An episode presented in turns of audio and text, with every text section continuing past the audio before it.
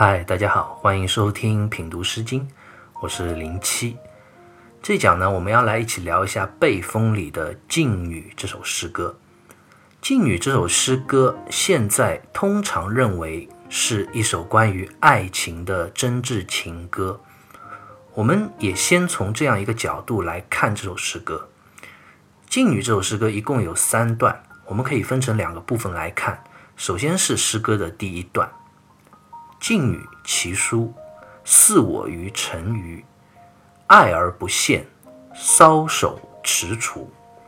诗歌的第一段讲述了一场情侣之间充满悸动心情的约会。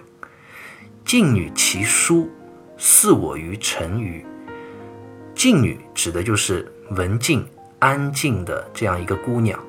也有说这个静字通静，就是站立的立。边上一个青色的青，也是美好的意思。似我于沉鱼的似是等待之意，沉鱼指的就是城墙角落的一个隐蔽的地方。鱼这个字最初是指山水弯曲的地方，后来就被引申成为角落的意思。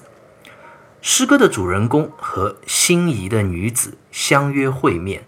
男女之间幽会的地点当然不会在马路上或者广场上，尤其古人更加显得矜持羞涩，所以就约在了城角人少的地方，也是自然可以理解的。诗人也就是这位男子如约而至，不曾想这位姑娘却跟他开了一个小小的玩笑，爱而不现，搔首踟蹰。爱字通爱。也就是“爱”的繁体字上面加一个草字头，是隐蔽、躲避之意。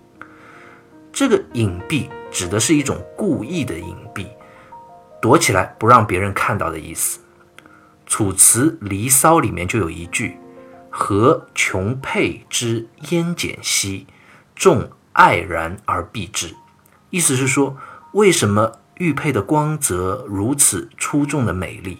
而众人却故意把他的光彩隐藏起来呢？在这一句里，其实屈原就用玉佩自比，讲述了自己因为小人的妒忌而不能像玉佩那样散发光彩。这里的爱也是故意遮蔽之意。那《静女》这首诗歌里讲到的这个爱，到底是谁在故意躲避呢？当然就是这个赴约的姑娘。他有可能早早的就赶到了约定的城角，可是呢，这位诗歌的主人还迟迟未到，迟到了，所以这位姑娘就决定调皮的捉弄他一下。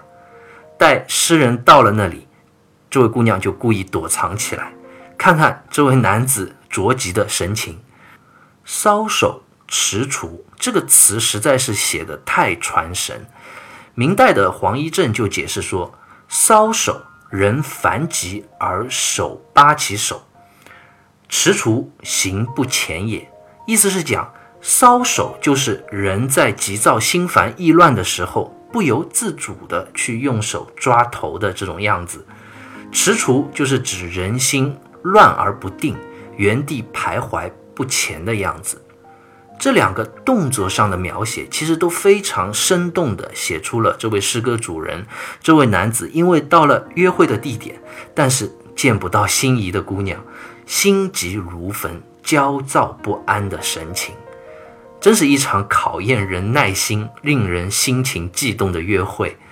我们现在还在用“搔首踟蹰”这个成语，用来形容人的心情非常焦急、彷徨、犹豫的样子。其实就是出自《静女》这首诗歌。那最后这位诗人到底有没有在城角见到心爱的女子呢？诗歌里没有交代，因为其实甜蜜的约会过程没有什么特别之处，而最有意思的应该是约会之前这些躲藏、捉弄、充满爱意和情趣的小插曲。当然，我们从诗歌接下来的两段。也可以知道，诗人一定最后是如约见到了心仪的姑娘，因为诗歌后两段就讲了，约会完之后，诗人拿着姑娘送给自己的定情礼物，睹物思人，甜蜜的回忆静女其鸾，以我同管。同管有尾，乐意如美。字目窥涕，寻美且异。非汝之为美，美人之宜。静女其鸾，以我同管。鸾这个词，我们在之前的诗歌里也遇到过，指的就是女子美好的样子。仪就是赠送、馈赠之意。铜管这个词解释历来比较多，不同的解释造成了对这首诗歌不同的诠释。我们在这一讲就主要用它常见的意思。通常的解释，铜管是指红色的茅草，因为古时候写草字头、竹字头是相互通用的，所以这里的管字，它的竹字头就是通草字头的尖。尖这个字的意思就是茅草之意。这位美丽的姑娘送给诗人的定情礼物是红色的茅草。铜管有尾，乐意如美。尾这个字在《说文解字》里就解释为胜赤也。赤就是红，意思就是红的发亮，像火焰一样。我想这里不仅仅是指红色的茅草颜色火红吧，更想说的是这份爱情的炙热和真挚。乐意是喜爱之意，诗人看着这美丽的礼物，心中想着心爱的姑娘，真的是爱不释手。接下来，字目窥涕，寻美且异。目就是郊外之意，归这里通馈赠的馈，所以读作馈。替这个字指的也是出生的茅草，和上一段所讲的铜管其实是同一样东西。诗人又一次提到了这个爱情的礼物，它是这位姑娘特地从野外采摘回来馈赠于我的呀。寻美且异，寻是一个副词，它是有实在、诚实、确实的意思。异在这里不是奇怪的意思，而是特别之意。这份定情信物真的是又美丽又特别啊！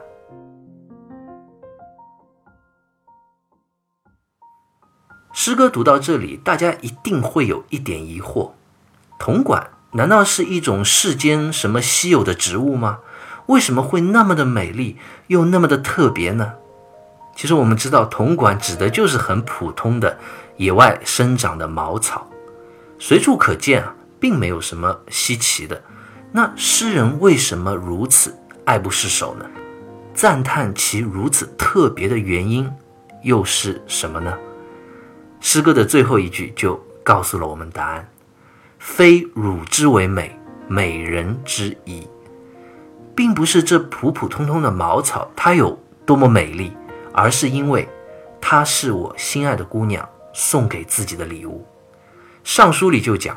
爱人者，兼其屋上之屋，意思是喜欢一个人，连他家里屋顶上的乌鸦你也会喜欢，因为当你真正爱一个人的时候，所有和他有关联的事物都好像沾染上了他的气息，都变得那么的惹人喜爱。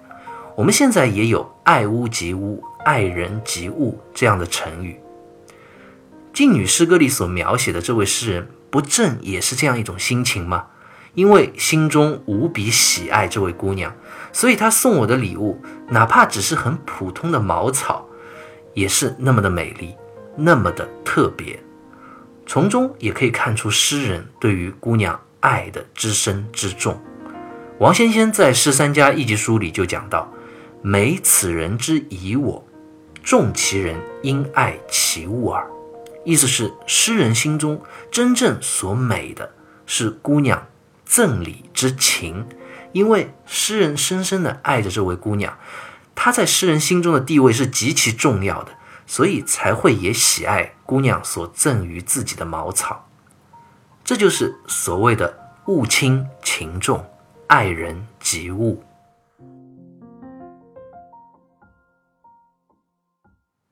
其实，对于普通的茅草来说，美丽和特别。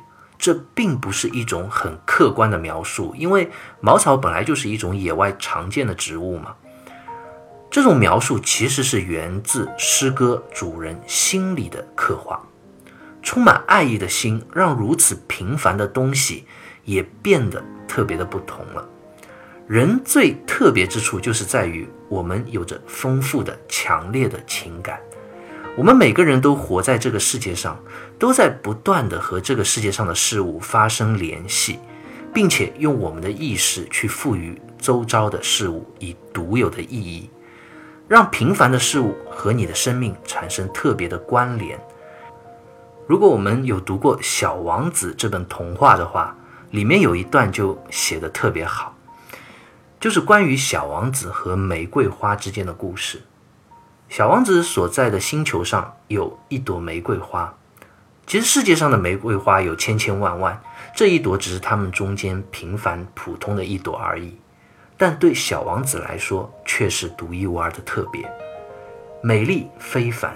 因为那朵玫瑰花，他浇灌过，他保护过，除过他身上的毛虫，还倾听过他的。怨哀和自怜，倾听过他的沉默，这一切的付出，使得他与这朵玫瑰花之间产生了情感上的关联，让一朵世间最平凡无奇的花朵与他的生命产生了联系，因而变得特别而美丽。中国明代的大哲学家王阳明的心学就在讲，世间任何的事物之所以存在。并不是简简单单我们通常以为的客观的在那里而已，真正的存在是对于我们每个人的心灵和感知而言的。就比如我们假想在遥远的亚马逊丛林里有一朵盛开的小花，它在那里盛开，的确它客观上是存在在那里，但是对我们而言，它的存在是没有意义的，因为它与我们的生命和感知。没有存在任何实际的联系，所以王阳明就说：一朵花，当你没有看到它的时候，你没有触碰到它，没有感知到它的时候，它对你来说就是不存在的。因为虽然它在世界上某一个地方生长、开放、盛开，但是这一切跟你却没有关系，那它的存在对你而言就是毫无意义的。所以，虽然它在那里。但却等于不存在。但当我们真真切切地看到这朵花的时候，感知到它，并且用我们自己的心灵去赋予它特别的意义的时候，它对我们来说就是真真实实的存在了。这就是所谓的心外无物。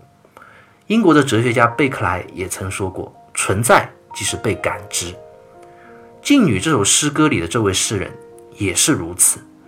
那棵原来长在野地里的茅草，和诗人本身其实没有任何的关联。它的生长，它的枯萎，跟他一点关系都没有。对诗人来说，即便世界上在野外有这样一株野草，但却是毫无意义的。而恰恰却是由于诗歌主人和这位姑娘之间的美好爱情，用这棵小草来作为这份爱情的见证和礼物。赋予了这一棵普普通通的茅草一种全新的意义和非凡的价值，因此，在诗人的眼中，这一棵田野中最不起眼的小草，突然被有了特别的感知，被他被这份爱情赋予了独一无二的意义。这属于心灵的意义，让它的价值胜过了一切世间的珍宝。